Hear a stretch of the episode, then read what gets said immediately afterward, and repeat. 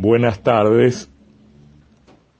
La impugnación retórica al modelo neoconservador que desde los años 90 reservó al sector privado el control de resortes estratégicos de la economía, no alcanza, no es suficiente para que las corrientes que confluyen en el frente de todos avancen en reformas que reparen los efectos de aquellas políticas que en teoría son vapuleadas.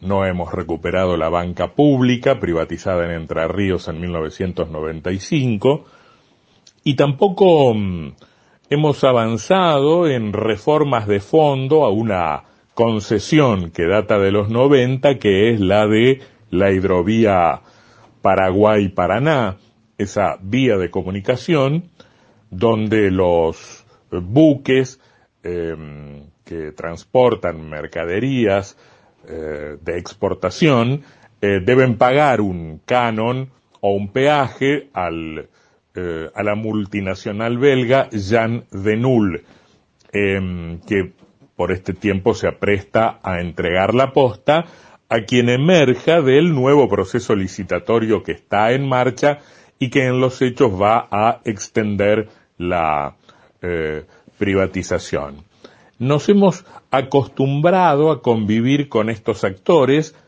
como se ha acostumbrado a convivir con estos actores la política de Entre Ríos. Por ejemplo, una transnacional de las más importantes de las que se dedican a la comercialización de granos, que es la firma eh, Cargill, ¿no? A mí me causa alguna gracia cuando determinados referentes del oficialismo eh, sufren o experimentan ataques de progresismo que los llevan a pegar cuatro gritos contra determinados actores que en ese instante, en ese instante de efervescencia, son presentados como los enemigos de la patria. Bueno, esas diatribas casi nunca llegan a firmas como Cargill, ¿no?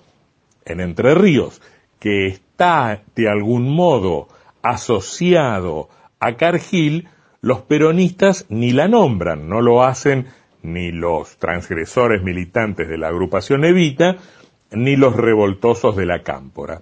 Y Cargill no es que esté operando en el puerto de Hamburgo, en Wall Street o en, algún rincón lejano del universo. Está acá a media hora de Paraná en auto, eh, en el puerto de, de Diamante. Justamente se acaba de publicar ayer en el boletín oficial o antes de ayer en el boletín oficial un decreto por el cual el gobierno de Entre Ríos llega a, un acuerdo em, para poner en claro algunas cuentas o deudas cruzadas entre la provincia y esta firma transnacional. En realidad lo que hace el decreto lleva el número 248, tiene la fecha 10 de marzo, lo que hace el decreto es autorizar a la Fiscalía de Estado de Entre Ríos a que celebre un acuerdo transaccional con esta empresa privada, un acuerdo que ya fue alcanzado durante una audiencia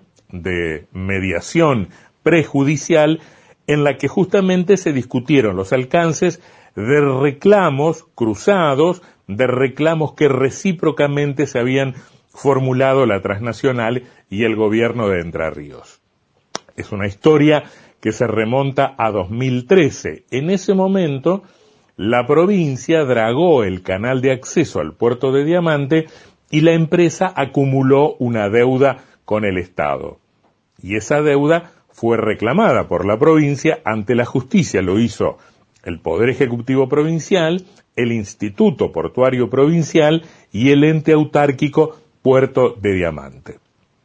El asunto es que, a su vez, la firma Cargill había efectuado un reclamo ante el Instituto Portuario Provincial.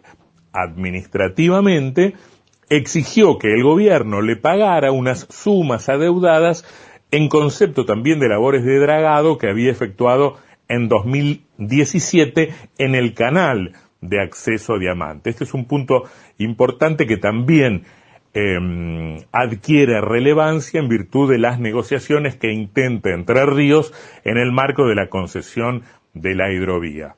Una cosa es el canal principal, otra cosa es el canal de acceso al, al puente y Entre Ríos tiene algunos reclamos que hacer ante la nación que vaya uno a saber si eh, los tomará en cuenta a su debido momento. Bueno, en todo caso, aquella mediación permitió suscribir un convenio por el cual, en virtud de aquella deuda previa, la del año 2013, Cargill terminó retirando su exigencia y el gobierno provincial hizo lo propio con su reclamo. Nadie le debe nada a nadie, ni Entre Ríos a Cargill, ni Cargill a Entre Ríos, y todos amigos. Todo absolutamente legal. O sea, ese decreto autoriza a celebrar un acuerdo de rutina, podríamos decir, entre el sector público y una compañía privada a la que desde hace tiempo permanece ligada esta privatización del puerto de Diamante data de los años 90. Ahora, es de rutina porque de rutina se vuelve el orden establecido. Lo ordinario es justamente el orden establecido, el statu quo. O sea, esa situación que nadie condena y que en última instancia se termina legitimando o avalando mediante el silencio o la omisión o la inacción.